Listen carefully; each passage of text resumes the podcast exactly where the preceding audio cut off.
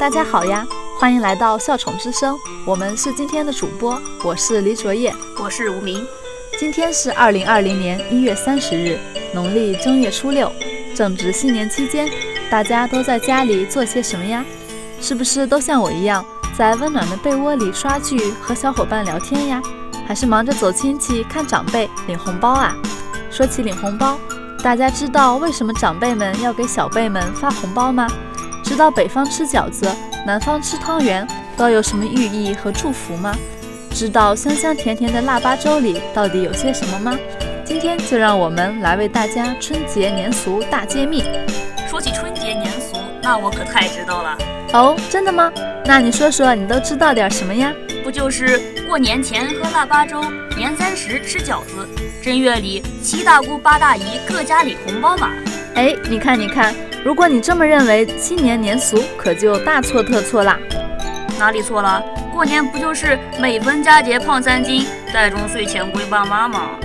哈哈哈哈！那你真的是太难了。其实啊，真正的过年是从旧年的农历年底就开始了，到新年的正月十五结束，而且每一个日子都对应了不同的好吃的呢。哇，过年原来这么长时间的吗？还有好吃的，快说说看。对呀。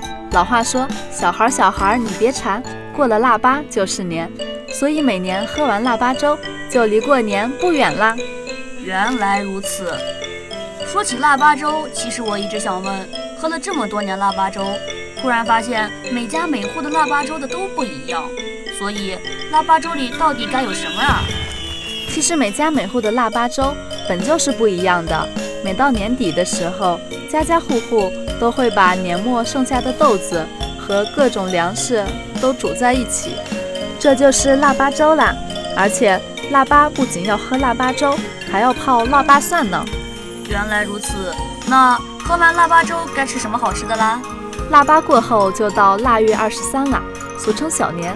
传说这天是灶王爷上天之日，二十三糖瓜年。这一天，家家户户都要用糖瓜供奉灶王爷。以期灶王爷上天时能帮自己家多说好话。供奉完灶王爷之后的糖瓜和糕点水果，就会分给馋嘴的孩子们了。啊，之后的我就知道了。二十四扫房子，二十五冻豆腐，二十六去买肉，二十七宰公鸡，二十八把面发。哎呀，后面是什么来着？想不起来了。对，没看出来啊。你对传统年俗的了解还真不只是要领压岁钱啊！哎呀，你快别笑话我了，快告诉我后面是什么吧。三十晚上熬一宿，初一初二满街走。哎，对对对，就是这个。三十晚上熬一宿，初一初二满街走，过年的准备就告一段落了。那第二个问题我来回答。压岁钱，汉族年俗，寓意辟邪驱鬼，保佑平安。压岁钱最初的用意是镇恶驱邪，人们认为小孩最容易受鬼祟的侵害，所以用压岁钱压岁驱邪，帮助小孩平安过年，祝愿小孩在新一年健康吉利。春节拜年时，长辈要将事先准备好的压岁钱放进红包分给晚辈。相传压岁钱可以压住邪祟，因为“岁”与“岁”谐音，晚辈得到压岁钱就可以平平安安度过一岁。一般在新年倒计时，由长辈分给晚辈，表示压岁。哟呵，可以呀。那我就来揭秘春节年俗的南北差异。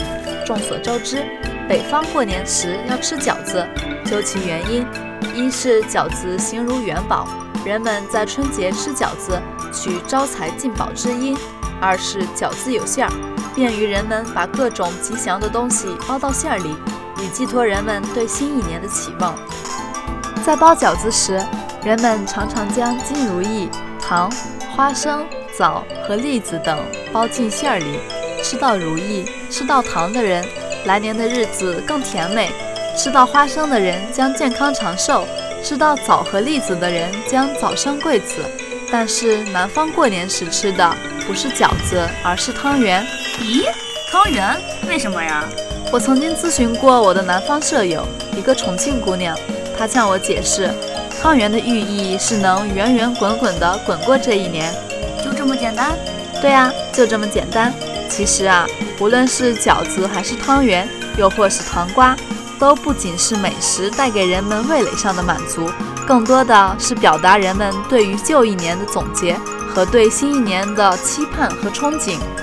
好了，今天的年俗大揭秘到这里就要结束了。希望各位小伙伴在新的一年喜气洋洋，学业更进一步。